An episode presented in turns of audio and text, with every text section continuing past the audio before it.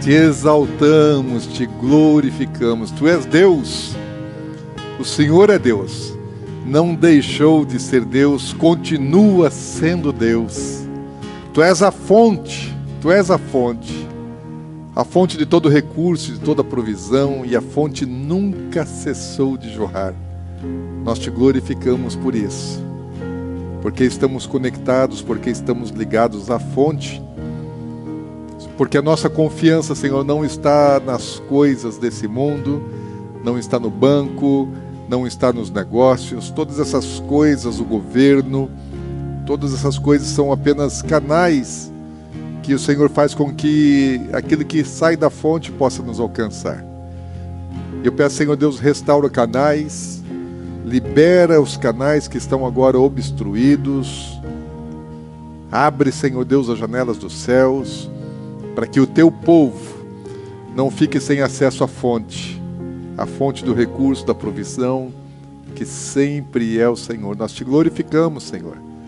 Nós te glorificamos, nós andamos por fé, caminhamos por fé. Sabemos que sem fé é impossível agradar ao Senhor. Senhor, mas a paz, uma paz que excede em todo entendimento, é essa que guarda o coração de todo aquele que crê. Senhor, há em nós uma alegria, há uma tranquilidade, uma paz inexplicável. Porque só o Senhor pode gerar isso. Enquanto, Senhor, muitas pessoas estão em pânico, apavoradas, com medo, Senhor, nós podemos estar em paz, em alegria, desfrutando desse tempo. Nós te exaltamos, te glorificamos. Pedimos, recebe, Senhor, ser honrado e multiplica na vida dos teus filhos.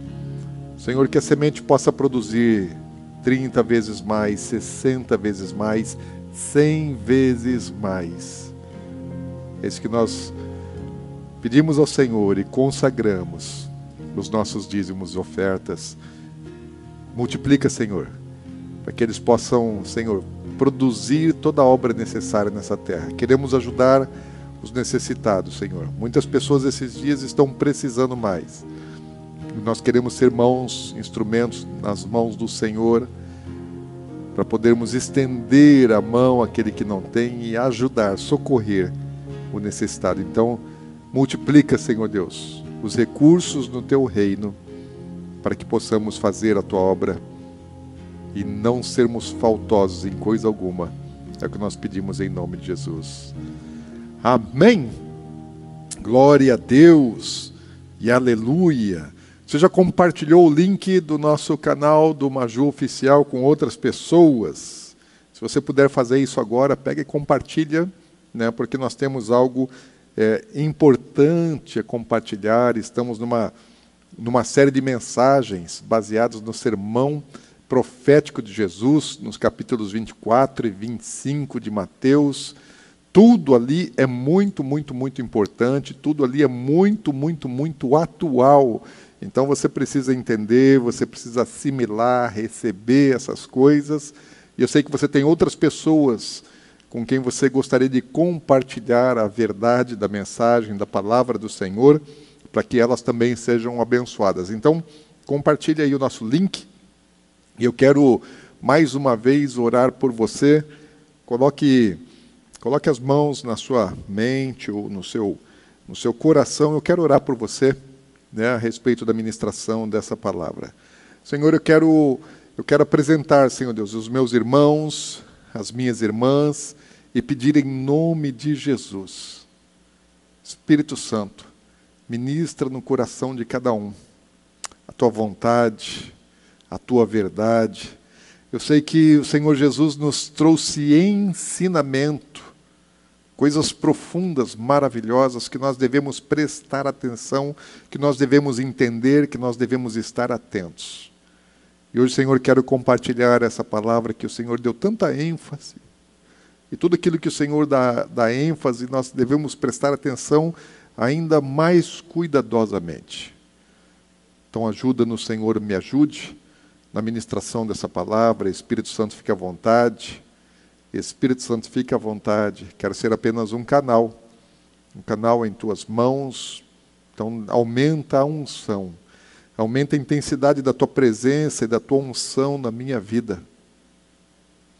Usa a minha boca, usa a minha mente, meu coração, minha vida, toda a minha força, todo o meu entendimento e toda a minha fé. Usa aqui, Senhor, para ser canal, instrumento em tuas mãos.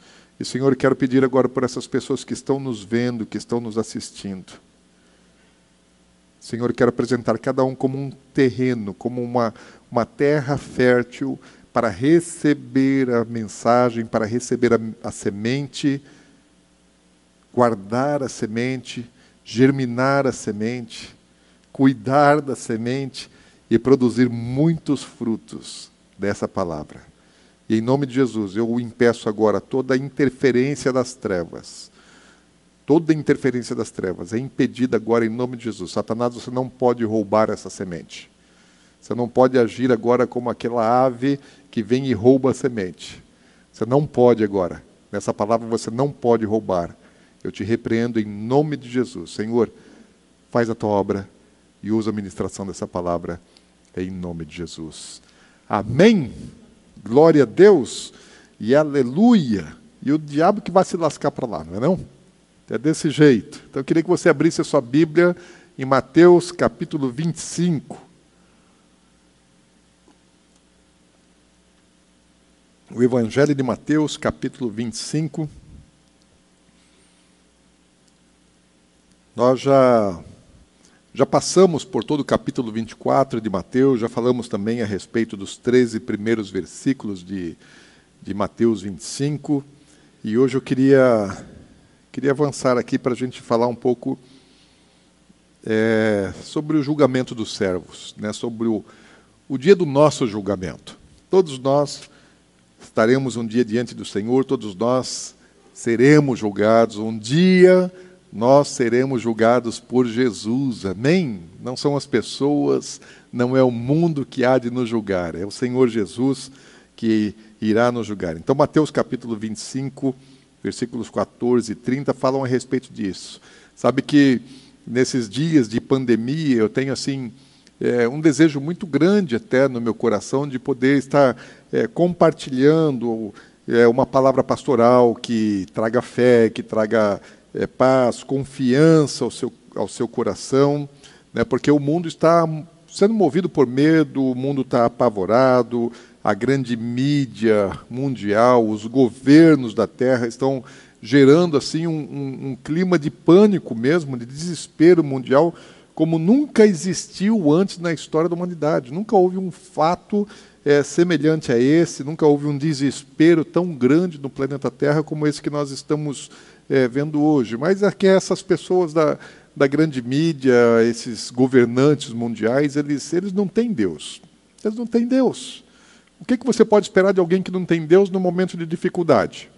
Quando Deus está agindo e Deus ele dá uma mexidinha assim, as pessoas elas não aguentam. Não aguentam. Imagina quando Deus realmente trouxer juízo sobre a terra, quando vier a grande tribulação, as dores de parto, não estão, não estão aguentando as primeiras contrações. Imagina quando a coisa apertar de verdade. E no Brasil a gente ainda tem um agravante, né? porque com essa situação, você ainda tem a mídia nacional, pelo menos a grande mídia nacional, uma boa parte da classe política e também até do poder judiciário tentando se aproveitar da situação para desestabilizar o governo e, quem sabe, derrubar o Bolsonaro. Bom, não vão conseguir. Né? Deus o colocou lá, Deus os tentará, e todos aqueles que se opõem àquilo que Deus está fazendo, esses é que vão cair em nome do Senhor Jesus Cristo. Amém? Nós declaramos isso. Né? Sabe que Davi, ele era um homem segundo o coração de Deus, e sabe o que, que Davi pedia? para que Deus trouxesse juízo sobre os ímpios. Então, que o Senhor venha com juízo sobre os homens de mau coração, de propósitos errados, que não são patriotas, que não desejam o bem do Brasil, que estão desejando somente o bem pessoal, particular, e para isso precisam destruir o governo. Então, esses é que vão cair no nome de Jesus, seja, seja da mídia, seja é, do, do, poder executivo, do poder legislativo, do poder judiciário, seja da onde for, não prosperarão em nome de Jesus. Amém. Sabe, esse é um tempo assim que é todo líder tem que ser forte, gente. Líder não pode. Tem muita gente boa, tem muita gente boa. Não são todos maus, não, né? No meio político e mesmo na mídia e no, e no poder judiciário, nessas áreas que nós falamos, assim, nem todo mundo é mau. Tem muita gente bem intencionada. Né? E todo líder agora ele precisa agir com firmeza, com segurança. Líder não pode agir por medo. Né? Você segue alguém é, que anda com medo? Não, o líder ele vai à frente, ele não para na frente, ele caminha na frente, então não pode é, ser medroso. Esse não é tempo de a gente ser medroso. A Bíblia diz que os covardes não herdarão o reino dos céus. Está lá em Apocalipse. Né? Os covardes não herdarão. Isso também está lá no Antigo Testamento, porque os dez espias que se acovardaram não herdaram a terra. Tá? As promessas de Deus não são para aqueles que se acovardam, as promessas de Deus são para aqueles que sempre sabem avançar, conhecem os caminhos. Não estou dizendo que você tem que ser irresponsável em relação ao coronavírus, nada disso. Estou falando que você não pode andar, é, ser guiado por medo, tem que ter todos os cuidados necessários, cuidar é, do grupo de risco, mas o pânico, esse colapso que estão gerando no planeta Terra, ele vai acabar gerando um colapso muito maior quando o vírus, quando a circulação, quando a pandemia acabar, é, esse negócio vai deixar um rastro né, que os homens da terra não vão conseguir recuperar isso aí. Mas filhos de Deus não, não andam assim, né, por medo, por pavor. Então, você deve orar pelos nossos governantes, ore para que eles tenham sabedoria, para que usem as medidas certas, nem menos e nem mais. Né? Todo exagero, é, uma dosagem exagerada do medicamento pode matar o paciente ao invés de salvar o paciente. Então não podemos é, errar. E os mal intencionados, aqueles que estão com motivação errada, né? peça a Deus, fala, faz igual Davi. Davi era homem segundo o coração de Deus e pedia juízo de Deus contra o homem ímpio. Eu entendo que a igreja precisa ter resposta para esse tempo. Eu queria muito né, falar a respeito de fé nesses dias.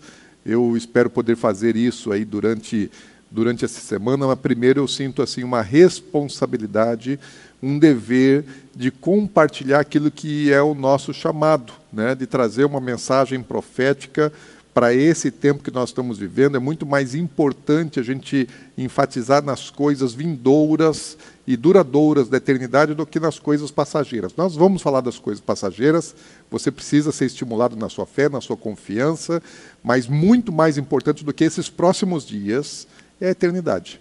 Então a gente não pode, não pode inverter valores né, e falar só das coisas temporárias, passageiras e, e deixar a mensagem que Jesus é, transmitiu para nós nesses últimos dias. O sermão profético é um sermão atual, é um sermão para os nossos dias. E no sermão profético, Jesus ele usou é, de ensino através de parábolas. Né? Mencionei que é, já ministramos aqui a, a, respeito da parábola das, das dez virgens, onde Jesus ele, ele ensina a respeito da importância de estar preparado no momento certo do encontro com Ele.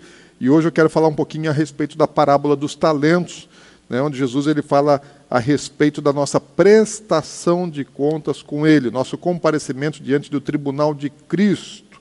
Então nós devemos é, é ter um grande interesse nesse assunto, porque Jesus ele deu especial interesse, destaque, ele usou muitos versículos né, na sua mensagem, foi uma, uma parte longa até, ele usou para falar a respeito do julgamento, ele falou mais do que para falar das outras coisas, dos sinais e todas essas outras coisas. Ele trouxe um enfoque para dois aspectos. Um, de vigiar, de estar pronto, e outro para o julgamento. Ou seja, ele queria que a gente estivesse bem é, ciente dessas coisas. Então, Mateus capítulo 25, a partir do verso 14.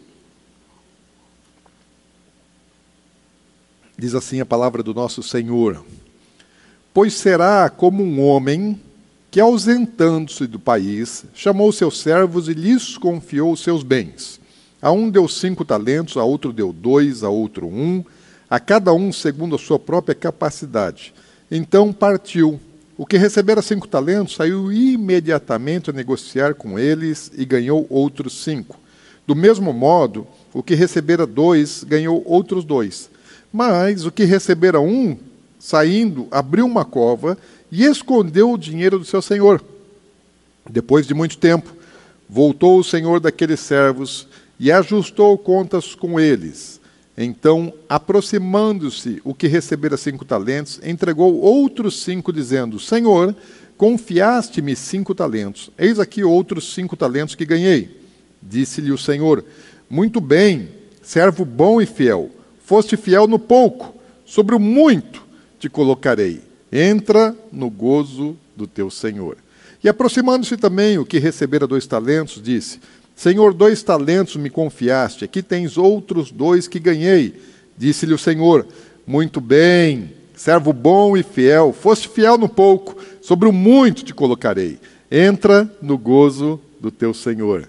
Chegando por fim o que receberam um talento, disse: Senhor, sabendo que és homem severo e que ceifas onde não semeaste e ajuntas onde não espalhaste, receoso, medroso, escondi na terra o teu talento.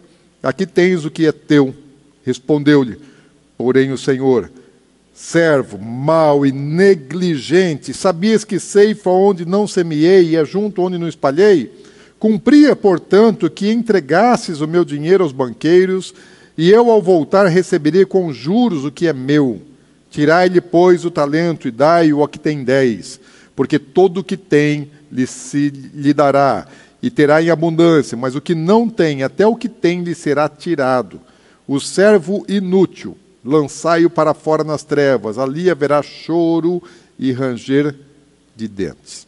Bom, Jesus ele começa falando sobre essa parábola, dizendo assim: Pois assim será. Ou seja, está dizendo, vai acontecer. Será como? Então, será é uma coisa certa, vai acontecer. Hoje nós vivemos assim no mundo de, de muitas incertezas em relação às coisas vindouras, aquilo que vai acontecer no futuro. As pessoas elas normalmente estão muito ansiosas sobre o que como vai ser o dia de amanhã, se elas vão, vão ter dinheiro para pagar as contas, se elas é, é, têm que se prevenir em relação a coisas que vão acontecer. E normalmente a gente anda assim, se prevenindo em relação a, a perigos, a danos, a coisas vindouras, coisas futuras, as pessoas andam ansiosas. Então, você faz seguro de carro porque você corre risco de bater o carro, de alguém roubar o seu carro. A gente é, se porta como grupo de risco durante o coronavírus, mesmo não sendo parte do grupo de, de risco, é, age, vive como se fosse, é, mas sabe que os especialistas dizem que mais de 90% da preocupação que as pessoas têm, a preocupação, né, a ansiedade, o medo de coisas negativas acontecerem, nunca acontecem. Então as pessoas vivem preocupadas, vivem ansiosas, mas aquilo que causa preocupação, que causa ansiedade, mais de 90% dessas coisas nunca acontecem. Mas Jesus ele não está falando de alguma coisa que pode ou não acontecer. Ele está falando de alguma coisa que certamente vai acontecer. Será como vai acontecer? Você se prepare para isso ou não, você esteja preparado para isso ou não, vai acontecer. E é por isso que Jesus ele está nos advertindo, está nos alertando, está nos ensinando para que saibamos né, que isso é algo absolutamente real. Então as pessoas estão vivendo assim, hoje, né? A maior parte das pessoas na face da Terra estão vivendo exatamente como elas desejam, como elas querem, dão um rumo, dão uma direção para suas vidas, como se fossem donos da própria vida. As pessoas pensam que são donas da própria vida. Mas deixa eu te perguntar uma coisa: quando foi que você decidiu existir? Quando foi que você decidiu nascer? Isso não foi uma decisão sua. Você existe e eu vou dizer, nem por conta do desejo dos seus pais. Você é um projeto, você é um plano de Deus. Deus te desejou antes da fundação do mundo, Deus te planejou antes da fundação do mundo. Então, essa é a razão de você existir. Então, você não é dono de você mesmo. Se você é um propósito de Deus, Deus tem um plano, Deus tem uma missão para você cumprir nessa terra. Você veio ao mundo para cumprir uma missão e depois de Passado o tempo que Deus te deu para cumprir a missão na terra, Ele vai te chamar de volta. E um dia você vai ter que prestar contas daquilo que você fez com a vida que Ele te deu para ser vivida aqui. E a Bíblia fala a respeito de julgamentos, ou seja, todos nós é, chegamos ao mundo e nós depois vamos sair do mundo e nós seremos julgados por aquilo que fizemos no mundo.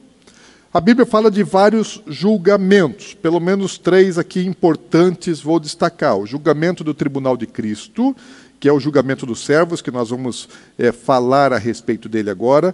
Aí, na sequência, a partir do verso 31 ao 46, Jesus ele fala a respeito do julgamento das nações, que vai acontecer quando Jesus voltar à terra, quando Jesus pisar no mundo e quando ele estabelecer o reino dele aqui na terra, ele vai julgar as nações, será uma, um julgamento de justos e injustos, vai julgar a todos que estarão ainda vivos.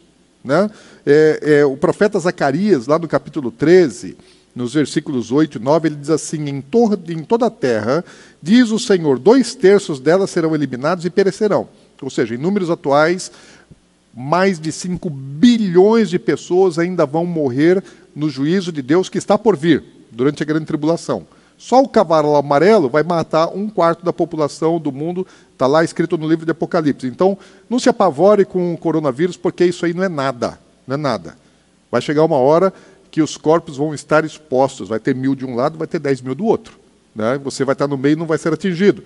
Agora, ele fala, ele continua, mas, fala, dois terços vão perecer durante um juízo de Deus que vai encerrar com a vinda de Jesus. Mas a terça parte restará nela. Farei passar a terceira parte pelo fogo e a purificarei como se purifica a prata e a provarei como se aprova o ouro. Ela invocará o meu nome e eu a ouvirei, direi, é o meu povo, e ela dirá, o Senhor é o meu Deus. Essas são as pessoas que não foram arrebatadas, que estão em carne e osso na volta de Jesus aqui na terra, e vai haver uma prestação de contas. Jesus vai julgar as nações. Quando ele chegar, ele vai julgar as nações e as pessoas que vão entrar no é, milênio. E ele vai purificar essas pessoas, ele vai santificar essas pessoas, e elas vão servir a Deus, e elas vão adorar a Deus durante o milênio. Ok? Então, esse é um outro julgamento que não é um julgamento definitivo para a eternidade.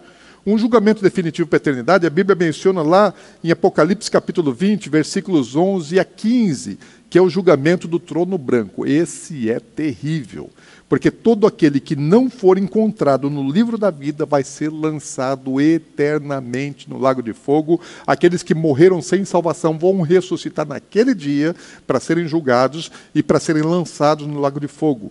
Isso não vai ser um negócio legal. Isso vai ser um momento difícil. A Bíblia fala assim que até os anjos sumiram da presença de Deus, porque é um dia assim que a ira de Deus, o julgamento, a sentença final de Deus vai ser dada e é um dia assim tenebroso. É um dia tenebroso. Não vai ser um dia muito fácil. Aqueles que estiverem no livro da vida, glória a Deus, aleluia. É realização de um projeto, vai ser bênção demais.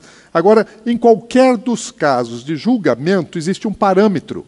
E o parâmetro sempre é o seguinte: o quanto você fez a vontade de Deus e o quanto você deixou de fazer da vontade de Deus. Esse é o parâmetro do julgamento. Faz a vontade, você vai ser beneficiado. Você não faz a vontade, você vai ter problema no seu julgamento. Agora, os dias que nós vivemos, assim, a mentalidade imediatista da humanidade, uma mentalidade assim que vai aos níveis da estupidez. Faz com que as pessoas elas estejam tão atraídas pelo mundo e as coisas instantâneas, as coisas passageiras, que elas não conseguem olhar para aquilo que realmente tem importância, elas não conseguem olhar para a eternidade.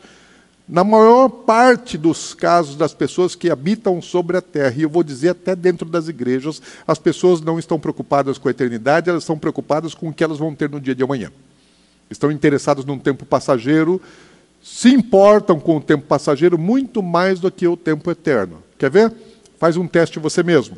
Esses dias, você tem pensado mais nas coisas temporárias ou passageiras ou nas coisas eternas?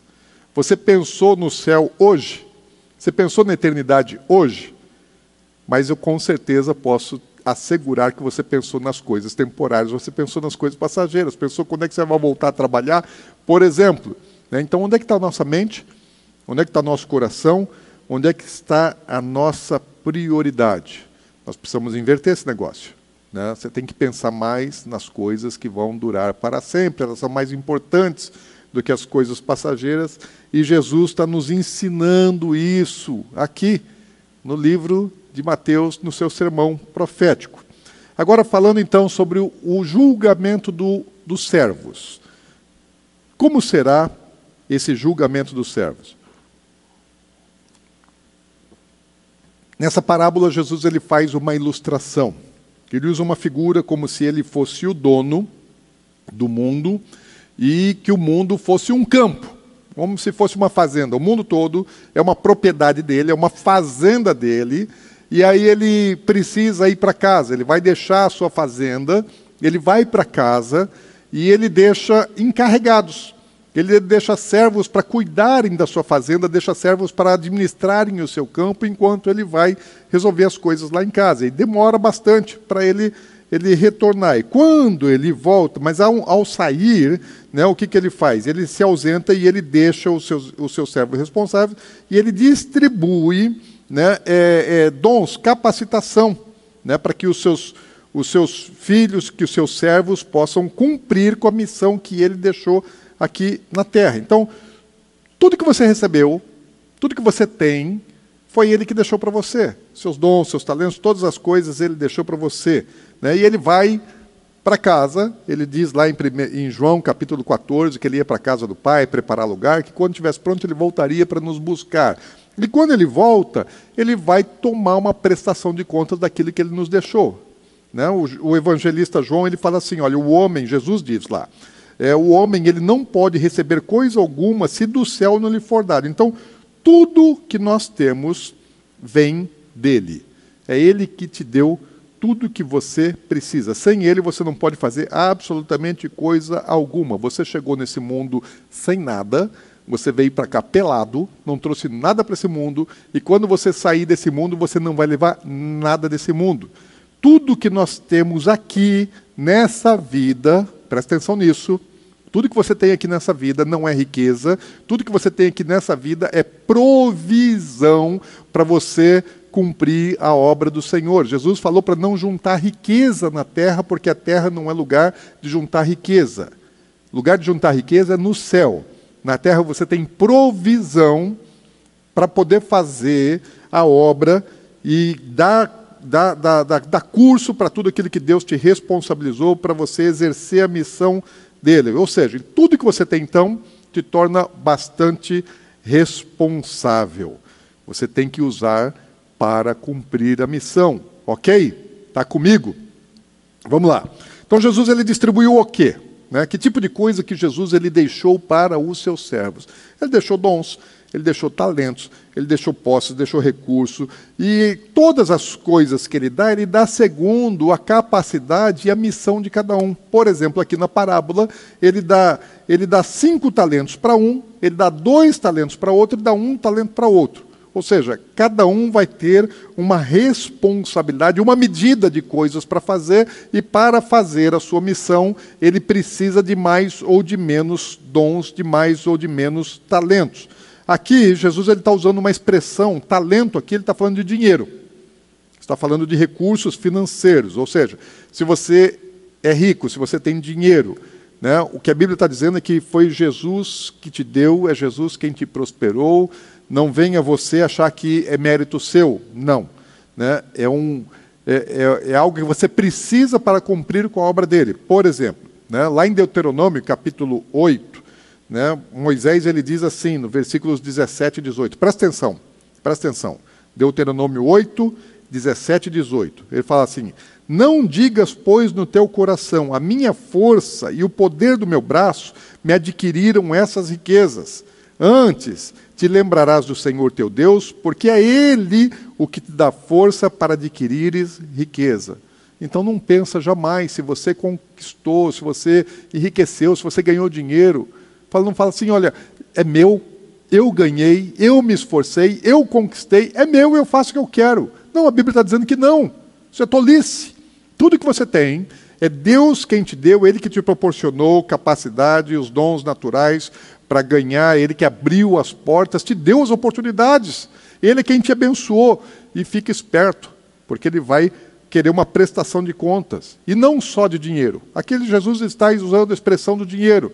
Mas também a prestação de contas vai ser para as outras coisas que ele te deu. Por exemplo, dom, talento musical. Eu queria saber tocar, eu queria saber cantar. Eu não sei tocar, não sei cantar. Tem muita gente que sabe. Para que, que Deus deu o talento musical?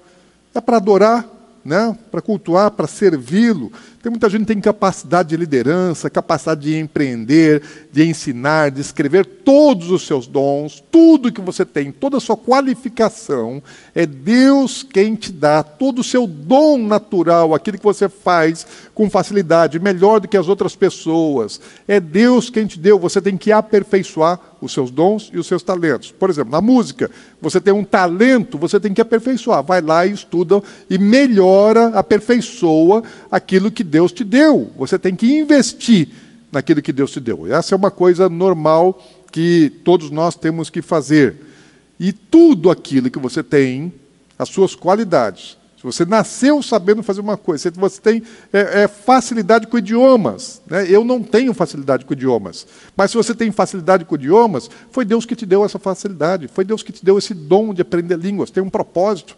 E você tem que usar isso para servir o interesse dele.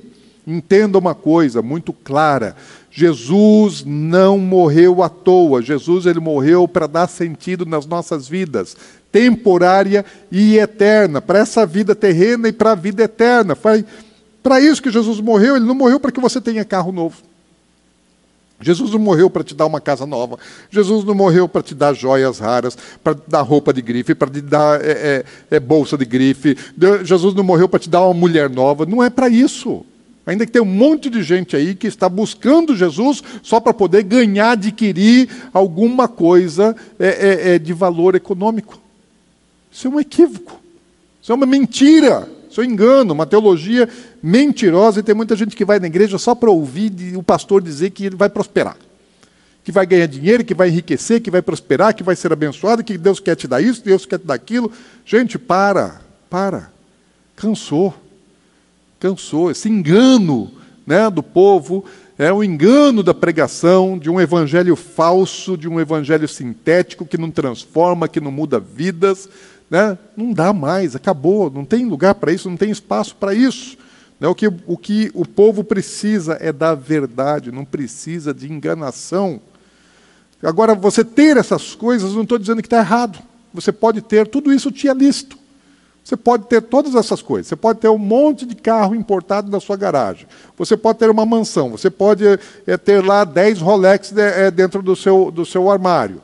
Você pode ter todas essas coisas, não tem problema, não é pecado. Só que lá para a eternidade não vai servir de nada.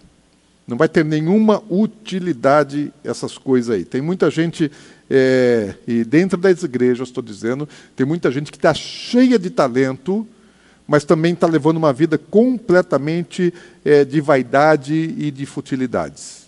Deus dá qualificações, Deus dá coisas boas, e as pessoas usam isso e vivem de maneira fútil, não produzem absolutamente nada de, de bom, de saudável com aquilo que receberam de Deus. Hoje, a maior parte das pessoas no mundo, elas vivem exclusivamente é, para satisfação pessoal, buscam o sustento pessoal do dia a dia, ou juntar riquezas ou outras coisas dos seus interesses. Isso aí é a realidade do planeta, e não só do planeta Terra lá fora, mas inclusive dentro do povo de Deus, no meio da sua igreja. E isso está completamente fora do propósito de Deus para a tua vida. Entenda. Por favor, compreenda isso. Porque não adianta você acreditar nesse engano, você viver conforme o mundo quer que você viva, buscar as mesmas coisas, ser uma, um crente de sucesso no mundo, né, achando que sucesso para Deus é igual o que é sucesso para o mundo. Não é. Sucesso para Deus não é o sucesso do mundo. Então não pense é, conforme o mundo, você precisa ter uma metanoia, uma mudança de mentalidade, precisa de arrependimento, metanoia, arrependimento, mudar a mentalidade e pensar no sistema do reino dos céus e não pensar com o sistema do reino das terras. Jesus ele disse lá em João, capítulo 6, versículo 27, ele fala assim: "Trabalhai não pela comida que perece, mas pela que subsiste para a vida eterna". Até o seu trabalho, o seu trabalho regular, dia a dia, fala, não é para você trabalhar por causa das coisas passageiras. O seu trabalho lá, não importa onde você trabalha, você tem que trabalhar pelas coisas eternas, tem que fazer com que seu trabalho gere frutos para a eternidade. Amém? Glória a Deus. Agora, Jesus, ele nos ensina que nós temos é que buscar o reino dele em primeiro lugar. Buscar o reino em primeiro lugar, depois do reino de Deus, depois que você fizer a vontade de Deus, se te sobrar tempo, força, disposição, aí você vai fazer suas coisas. É isso que Jesus está ensinando. Trabalha primeiramente para Ele. Só que quando você trabalha para Ele, Ele cuida dos seus interesses.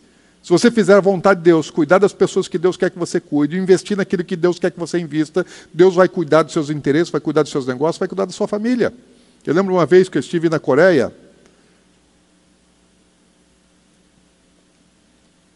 Nós éramos um grupo de uns 70 pastores num, num, congresso internacional na Coreia do Sul e nós fomos recebidos lá no aeroporto em Seul é, e tinha lá dois ônibus nos aguardando e tinha uma pessoa que estava liderando, que estava coordenando o receptivo. Um senhor distinto, né, estava bem vestido, bem trajado e, e ele só coordenava a equipe. Daí no dia seguinte é, quando nós vamos tomar o nosso café da manhã, estávamos hospedados nas instalações da igreja mesmo, uma igreja é, gigantesca, e, e fomos lá para o refeitório tomar o nosso café da manhã, e estava lá aquele mesmo senhor distinto, né, administrando, coordenando, dando a direção. Você via assim que ele era um, ele era um tipo de um chefe, de um líder. Né? Aí no, na hora do almoço, de novo, está ele lá. Logo imaginamos assim, deve ser um dos pastores da igreja. Né? E Só que depois nós é, é, tivemos informação melhor a respeito de quem ele era. Ele é um grande empresário. Ele é um grande empresário na área de tecnologia. Né? Tem uma empresa que emprega muitas pessoas na área de tecnologia. Ele põe as pessoas para trabalhar para ele e ele vai trabalhar na igreja. Ele fala assim: eu trabalho para Deus e Deus põe pessoas para trabalhar para mim. Pensa se um cara desse não prospera nos seus negócios. Pensa se Deus não abençoa alguém que tem um coração como esse. Ele entendeu, em primeiro lugar, as coisas do reino de Deus. As outras coisas, Deus vai cuidar. Deus vai fazer. Ele estava ali, servindo as pessoas, um homem capacitado, com talentos, com recursos, mas com coração no reino, com coração na obra. Se você está gastando a sua vida nos seus próprios interesses, se você está correndo atrás do dinheiro, porque hoje o mundo corre atrás do dinheiro. Né? Agora, se você está vivendo assim, vivendo por causa das coisas temporárias, passageiras, materiais, eu vou dizer para você, você está com um grande problema. Você está com um problema muito maior do que, a, do que a pandemia do coronavírus. Isso é um problema seríssimo. Se, porque a Bíblia diz que, que, que é o dinheiro que corre atrás da gente que o amor ao dinheiro é a raiz de todos os males. Você não tem que correr atrás de dinheiro, você tem que correr atrás de Deus, da obediência, e quando você obedece, Deus faz o dinheiro correr atrás de você. As bênçãos de Deus é que te perseguem, você não tem que fazer campanha por, por prosperidade, você não tem que fazer campanha por, por, por bênção de Deus. Você tem que obedecer, que as bênçãos vão te correr atrás, elas vão atrás de você e vão te alcançar. Se a sua vida está baseado na busca por satisfação pessoal, por prazeres das coisas desse mundo, autossatisfação, deixa eu dizer para você, você está com um grande de um problema. Porque a Bíblia fala assim: olha, não ameis o mundo e nem as coisas que no mundo há.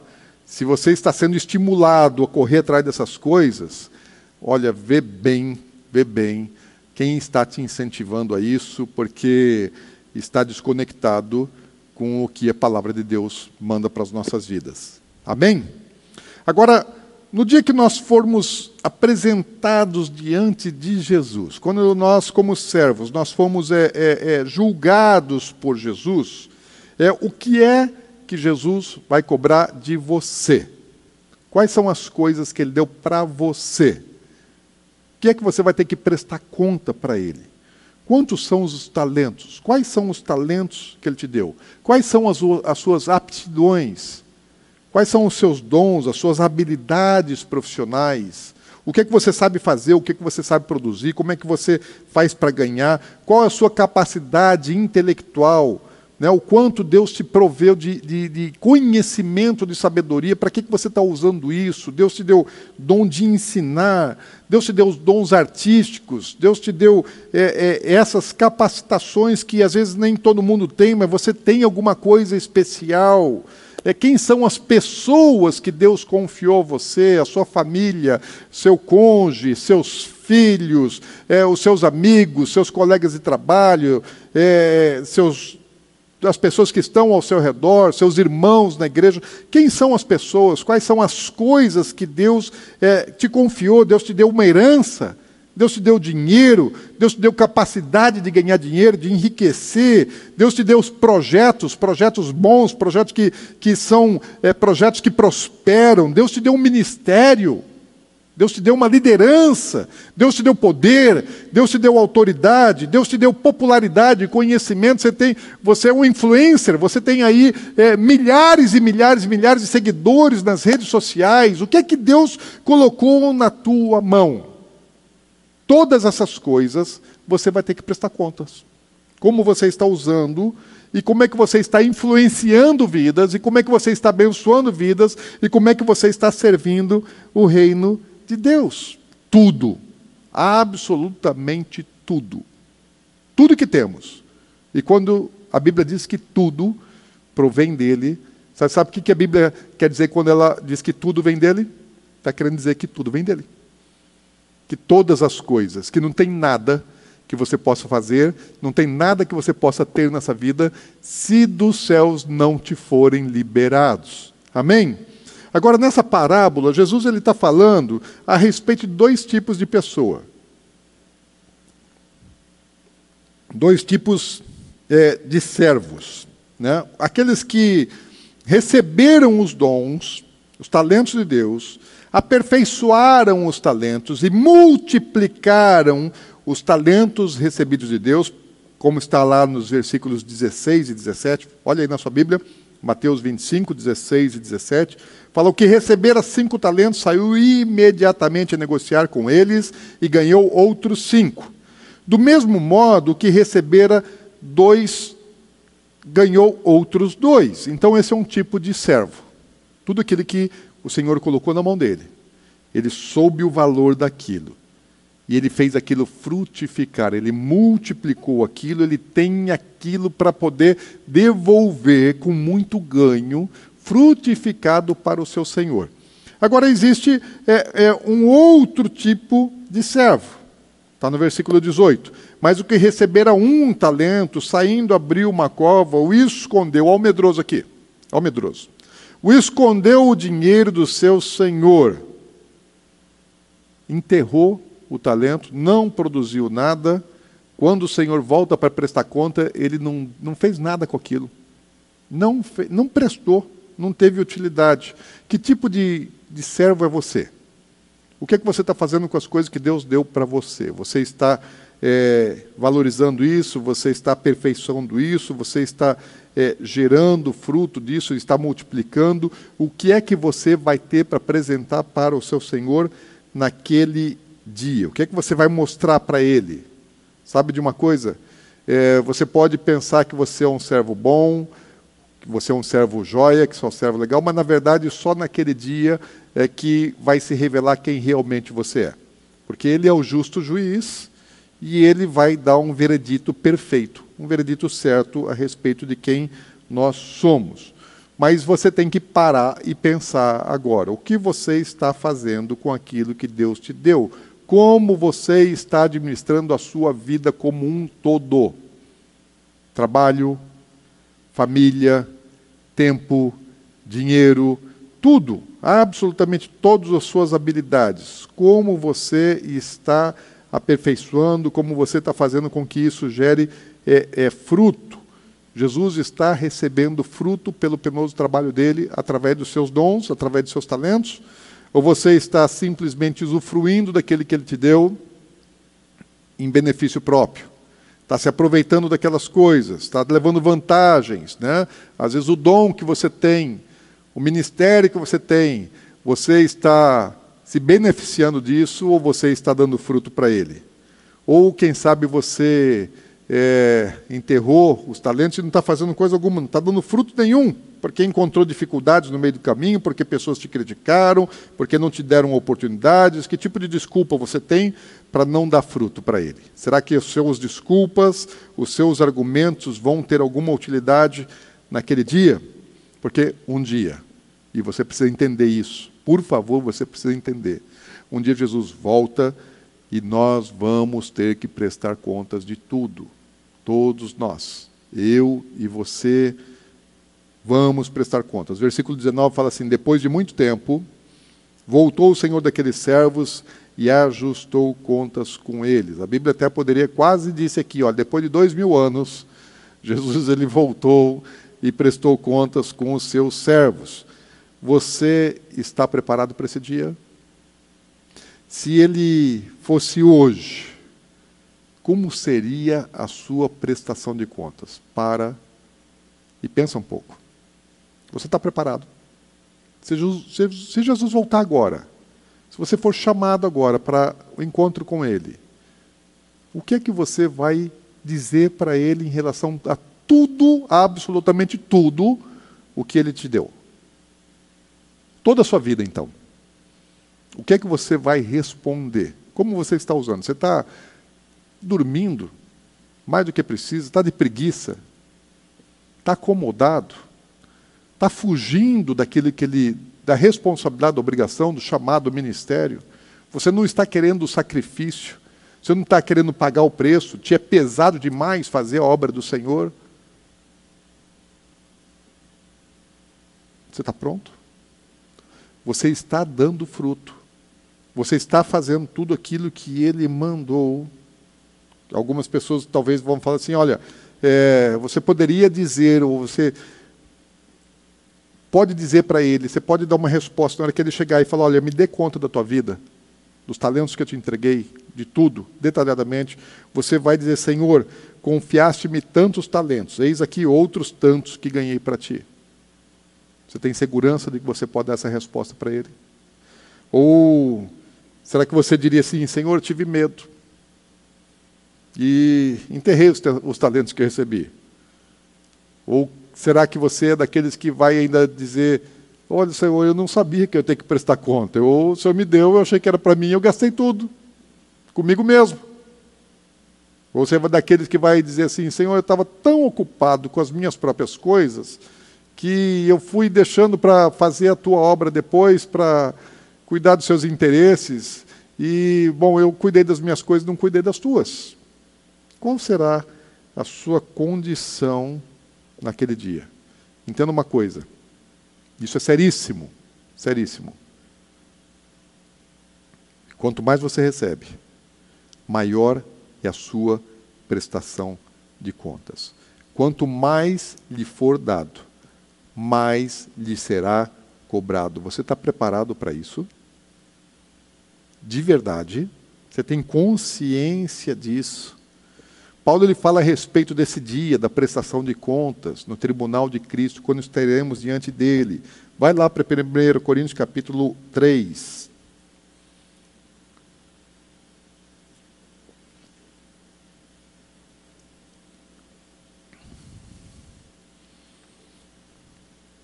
1 Coríntios capítulo 3, versículos 13 a 15 diz assim: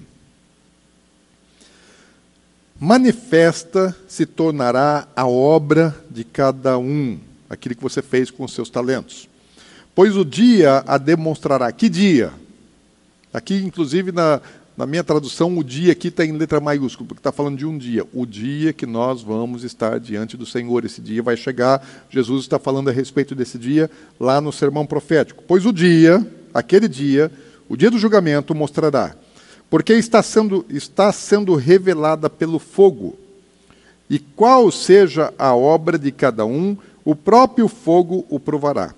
Se permanecer a obra de alguém que sobre o fundamento edificou, esse receberá galardão. E se a obra de alguém se queimar, sofrerá ele dano.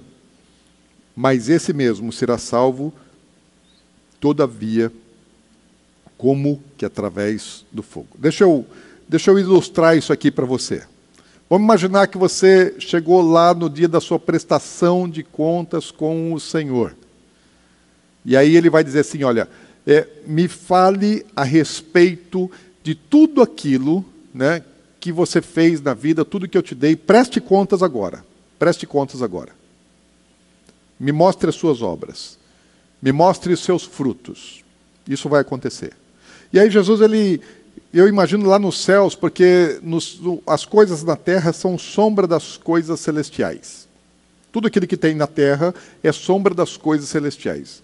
Deus um dia ele mandou que se fizesse um tabernáculo, e naquele tabernáculo havia ali um, um altar. No templo havia ali um altar. E o que é que se colocava naquele altar? O altar ele tinha fogo, e naquele altar você colocava as suas ofertas. Você trazia o seu sacrifício. Lá nos céus também tem um altar. A Bíblia fala a respeito dos tabernáculos celestiais e lá nos céus também tem um altar. Eu fico imaginando que as nossas obras, o qual é o seu sacrifício? O que é que você vai ter para apresentar lá é, no altar celestial?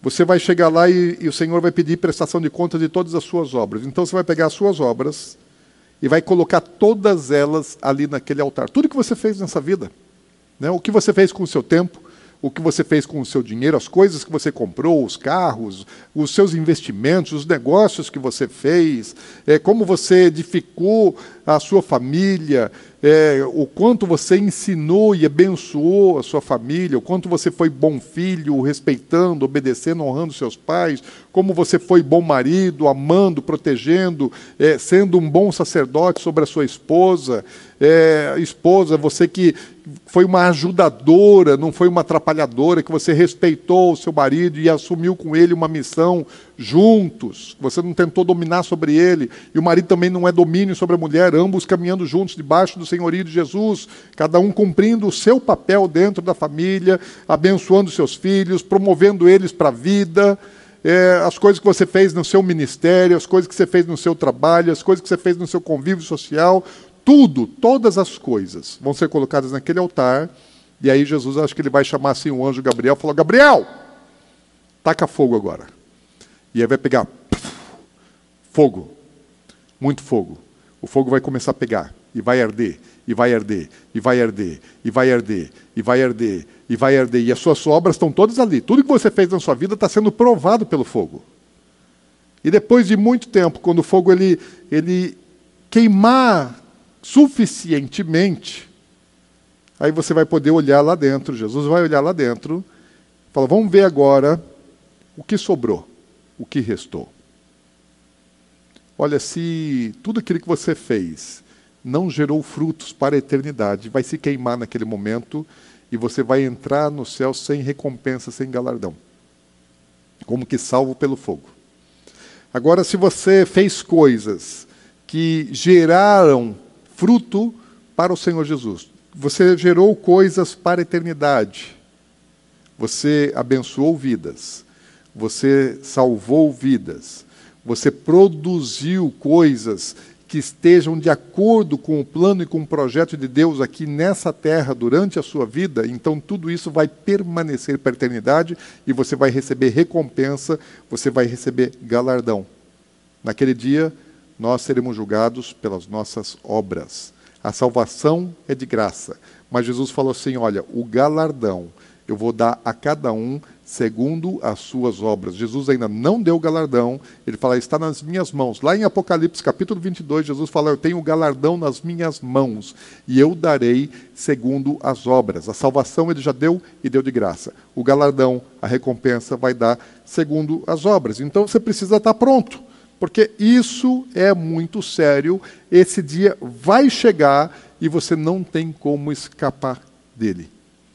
Se você vai se dar bem ou se você vai se dar mal nesse dia, na verdade só depende de você.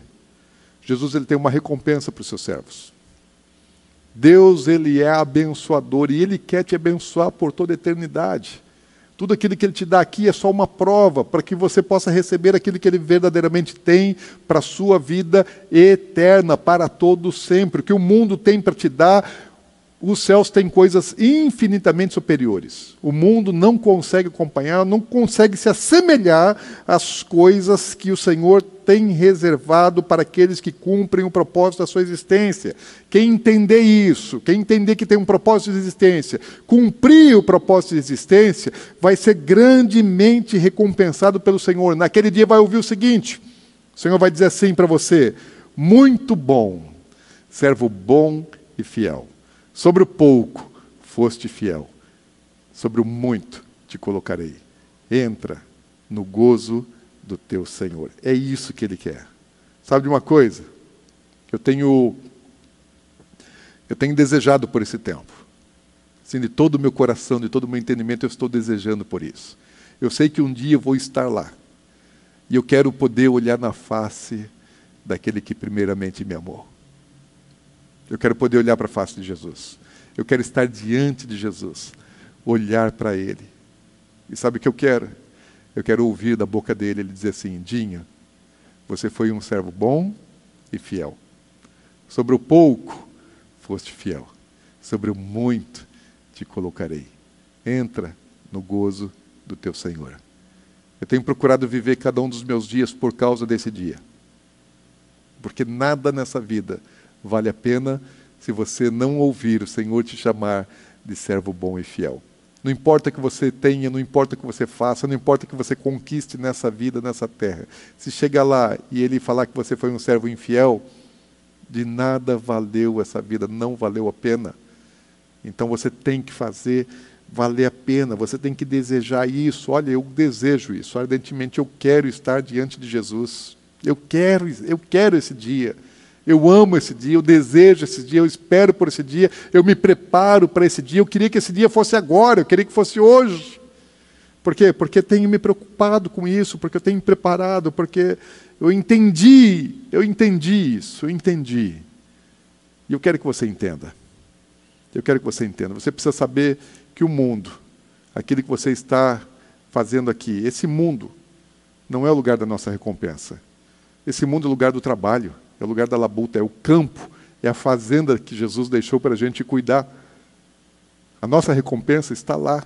A nossa recompensa é muito melhor do que o que essa terra pode nos dar. A nossa recompensa não é passageira, a nossa recompensa ela é eterna. Sabe o que Jesus tem para você? Gozo eterno, prazer eterno. Sabe, tem muita gente que vai perder o prazer eterno, vai perder o gozo eterno, porque estão correndo atrás do prazer é, temporário. Alguns minutos, alguns minutos de prazer numa vida é, é, sexual fora dos propósitos de Deus.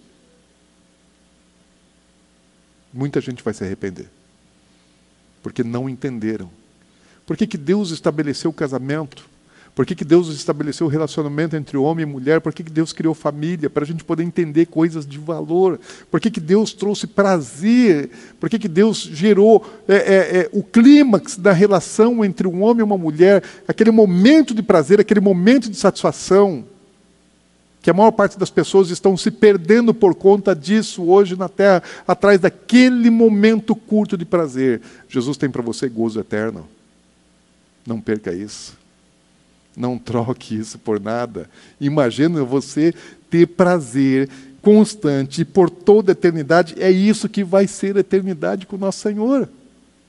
É satisfação, é alegria, a realização, gozo eterno. Mas e o servo infiel? Não terá. Não terá.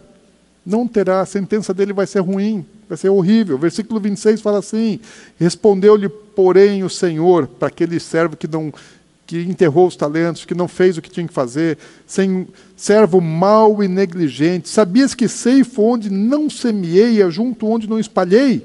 Cumpria, portanto, que entregasses o meu dinheiro aos banqueiros, e eu, ao voltar, receberei com juros o que é meu. Tirai-lhe, pois, o talento e dai-o ao que tem dez. Porque a todo o que tem lhe se, se lhe dará, e terá em abundância, mas o que não tem, até o que tem lhe será tirado. E o servo inútil, lançai-o para fora, nas trevas exteriores, ali haverá choro e ranger de dentes. Gente, que coisa terrível. Se você estiver ali diante de Jesus, ele te chamar de servo negligente, servo infiel. Você foi um, fala assim, você foi um servo vagabundo fez a minha obra de maneira relaxada. Sabe que a Bíblia fala assim: maldito todo aquele que faz a obra do Senhor de maneira relaxada, relaxadamente. Não é abençoado. Se você faz as coisas para Deus, tem que fazer o seu melhor com excelência em tudo. Não faça de maneira relaxada, porque é amaldiçoado o servo relaxado. É a Bíblia que assim o diz. Se você não fizer o que você tem que fazer com aquele que Deus te deu, e aqui ele está falando, por exemplo, de dinheiro. Falou: olha, era melhor você pegar o meu dinheiro e entregar aos banqueiros. Que banqueiros? Você não vai entregar lá no, no Banco Bradesco, no Itaú, no Banco do Brasil, na Caixa Econômica, não é isso que ele está falando. Quem são os banqueiros dele? Quem cuida dos recursos dele? Quem cuida dos interesses das coisas dele? Não está falando assim, olha, entrega para é, é, o banco né, que está ali na esquina da sua casa. Não é isso, onde você tem conta corrente. Não é isso. Ele está falando aqueles que movimentam os recursos dele. O Senhor ele tem um banco na terra. E o banco dele está no meio do povo que realmente está investindo recurso naquilo que ele mandou fazer. Então era muito melhor você pegar o seu dinheiro, tudo aquilo que você recebeu, porque naquele dia você vai prestar contas. Então é melhor você não ter que prestar contas daquilo que você não tem que você entregou para quem faz a obra dele. Se você não sabe o que você tem que fazer com o seu dinheiro, pode trazer para cá, porque eu sei o que fazer. Sabe o que a gente vai fazer? Nós vamos ganhar almas, nós vamos investir em projetos sociais, nós vamos investir na nossa missão lá no Paraguai. Tem um terreno que nós queremos comprar lá. Nós queremos fazer é, um, um, lugar para as crianças que estão no entorno do lixão é, terem um lugar enquanto os pais vão lá catar lixo. Nós queremos investir naquilo. Não temos ainda. Não temos ainda, mas nós vamos ter. Já, já, existem pessoas que já, já se dispuseram a investir a maior parte, mas ainda falta. Tem coisas ainda para ser feito. Nós sabemos o que precisamos fazer. Sabe de uma coisa? É, coloca sua mão no seu bolso e pega e entrega na mão dos banqueiros, porque o Senhor vai te recompensar depois, Ele não vai te cobrar daquilo que você não tem. Melhor é fazer isso. Está na Bíblia. Jesus falou que é melhor fazer isso. Então ele não está brincando, não sou eu que estou usando a palavra dele de maneira equivocada. Se ele disse, é verdade, naquele dia nós vamos prestar contas. E eu, na verdade, eu não quero, não quero nada do que é seu. Eu quero dar conta daquilo que Deus me entregou. Porque quem muito é dado, muito será cobrado. O que eu não quero é que a obra dele não seja feita por causa de relaxamento da tua, da tua parte. Se você não fizer a sua parte, se você não cumprir com o seu propósito, alguma coisa vai deixar de ser feita. E eu não quero que isso seja é uma verdade, não quero que isso seja uma realidade. Eu quero que a obra dele seja feita por completo. Então, se você é relaxado, se você não dá conta de fazer, se você é infiel, então entrega aquilo que você recebeu. É isso que Jesus está dizendo. E outra, eu não quero que você se dê mal naquele dia do julgamento. Então, melhor do que qualquer outra coisa é você se aprumar. É você dar um jeito de você se corrigir, de você se ajeitar, de você se alinhar. E eu espero que dê tempo né? mas tem que agir rapidamente. Não adianta você ficar aí é, é, vivendo egoístamente, pensando o que, que você vai fazer. É hora de você tomar uma decisão. Hoje você precisa decidir entrar num tempo novo. Se você está sendo um servo infiel, você tem que decidir mudar para ser servo fiel a partir de hoje, a partir de agora. E ser servo fiel não é simplesmente falar, olha, daqui para frente eu serei um servo, um servo fiel. É mudança radical nas suas atitudes. Você tem que mudar o jeito de ser, você tem que mudar o jeito de agir, você tem que ter arrependimento, metanoia, mudança de mentalidade. Para de pensar da maneira errada, para de pensar da maneira egoísta, para de pensar em si mesmo e passe a pensar no sistema do reino dos céus. Pense com a mentalidade de um cidadão do reino dos céus. Pense em primeiro lugar no reino dos céus e viva por causa do reino dos céus. Isso tem que estar aqui na tua mente. Tem que ter uma mudança, tem que ter uma transformação na maneira de pensar para poder ter uma transformação na maneira de agir. Se o seu coração continuar endurecido, vai chegar naquele dia, você vai se apresentar diante de Jesus e olha, é, vai ser ruim, não vai ser legal. Mas eu não quero isso para você. Só estou aqui te advertindo, só estou aqui te alertando que você precisa fazer a sua vida valer a pena. Você tem que pegar todos os seus talentos e fazer com que eles deem muito fruto para o Senhor. Se você ainda não entregou, se você está assistindo essa palavra, se você está ouvindo essa mensagem e você ainda não entregou sua vida para Jesus, se até aqui você viveu da sua maneira é, é, é, vã, inútil de ser, porque uma vida sem Deus é uma vida inútil, não tem utilidade, é vã, você precisa fazer a entrega agora. Fala, Jesus, me dá destino. Me dê destino. Você não existe porque você quer, você não existe porque seus pais quiseram, você não existe porque a Globo achou que você devia existir e fazer o que eles acham que você deve fazer. Não. Você existe porque Deus te criou, porque Deus tem um plano, porque Deus tem um propósito, e você só entra no seu propósito através de Jesus Cristo. Quem vai te alinhar, quem vai te conduzir, quem te traz ao Pai, quem te traz a verdade é Jesus Cristo, Salvador. Na cruz ele morreu por você para transformar a sua vida, para você nascer de novo, para você ser uma nova criatura. E hoje é a sua oportunidade, entregue sua vida para Jesus.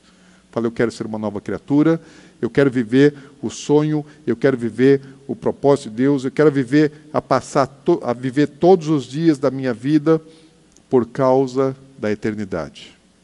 Viva cada um dos seus dias por causa da eternidade. Se você é crente, você precisa viver cada vez mais para o Senhor. Se você já tem procurado ser um servo fiel, seja ainda mais fiel. Se você eh, não estava sendo um servo fiel, passe a ser um servo fiel. Na verdade, se você não era um servo fiel, você agora precisa se converter de verdade se eu parar de brincar com o Evangelho, se eu parar de brincar de ser crente e ser crente de verdade. Ser crente de verdade. Você não precisa ter um arrepio. Você não precisa se emocionar. Você não precisa ficar chateado com as coisas que eu estou dizendo. Não é para te ofender, é para tua proteção. E você precisa ouvir a verdade. Se arrependa. Mude a mentalidade. Se converte de verdade. E passe a viver cada um dos seus dias por causa daquele dia. Eu queria que você parasse um pouco agora. Para tudo. Não se distraia. Eu quero que o Espírito Santo complete a obra agora na sua vida, que ele complete essa ministração, que ele complete essa palavra.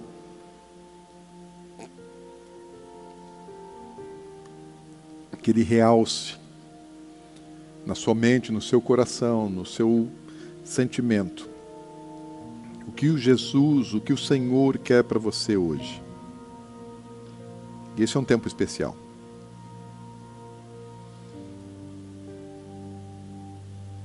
Eu sinto assim o amor do Senhor por nossas vidas, querendo nos aperfeiçoar, para que naquele dia a gente a gente possa estar diante dele, ele quer olhar para mim e para você e quer nos chamar de servos bons e fiéis.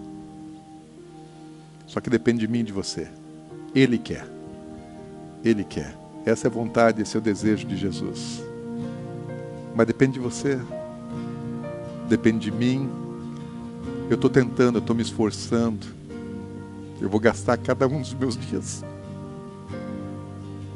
Até o último fôlego de vida, eu tenho um compromisso com o Senhor. Eu vou gastar até o meu último suspiro por causa dele. Sabe, eu não tenho descanso. Eu não tenho descanso. Eu não tenho descanso da minha vida. Porque eu entendi. Eu entendi que a minha vida tem que valer a pena. A minha vida tem que valer a pena. Eu tenho que me dedicar a Ele. Eu tenho que fazer a obra dele. Eu preciso viver para Ele.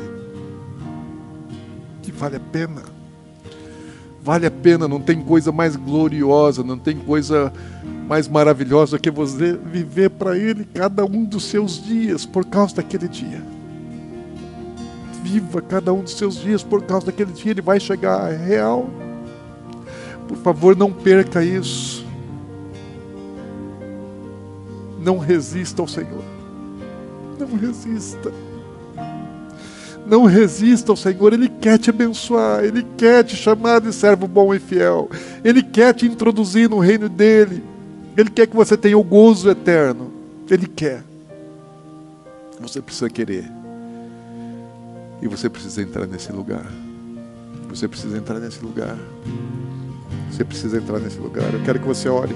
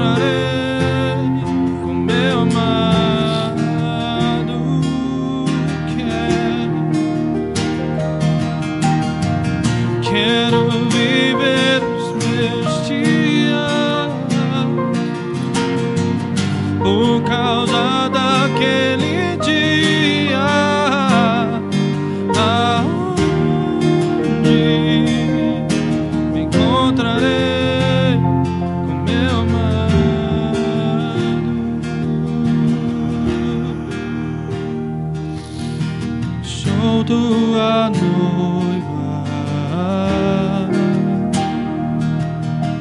Sou tua noiva. Sou tua noiva. Apaixonada.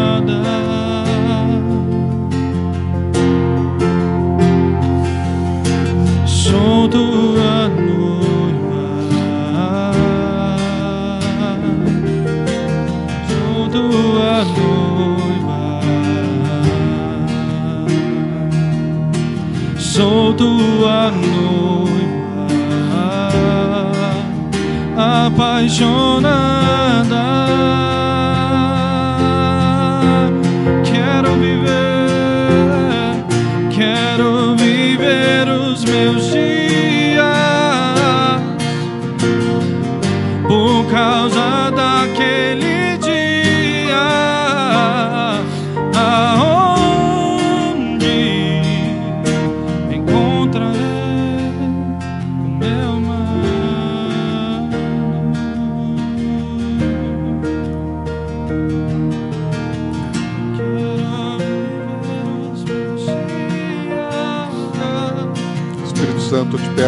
Completa a tua obra aqui. Ministra as nossas vidas. Ministra o coração dos teus filhos e filhas aqui. Faz tua obra, Senhor. Prepara-nos, aperfeiçoa-nos. Ensina-nos a usarmos todos os talentos que recebemos, para que naquele dia prestemos conta. Tudo que temos, Senhor, daremos conta.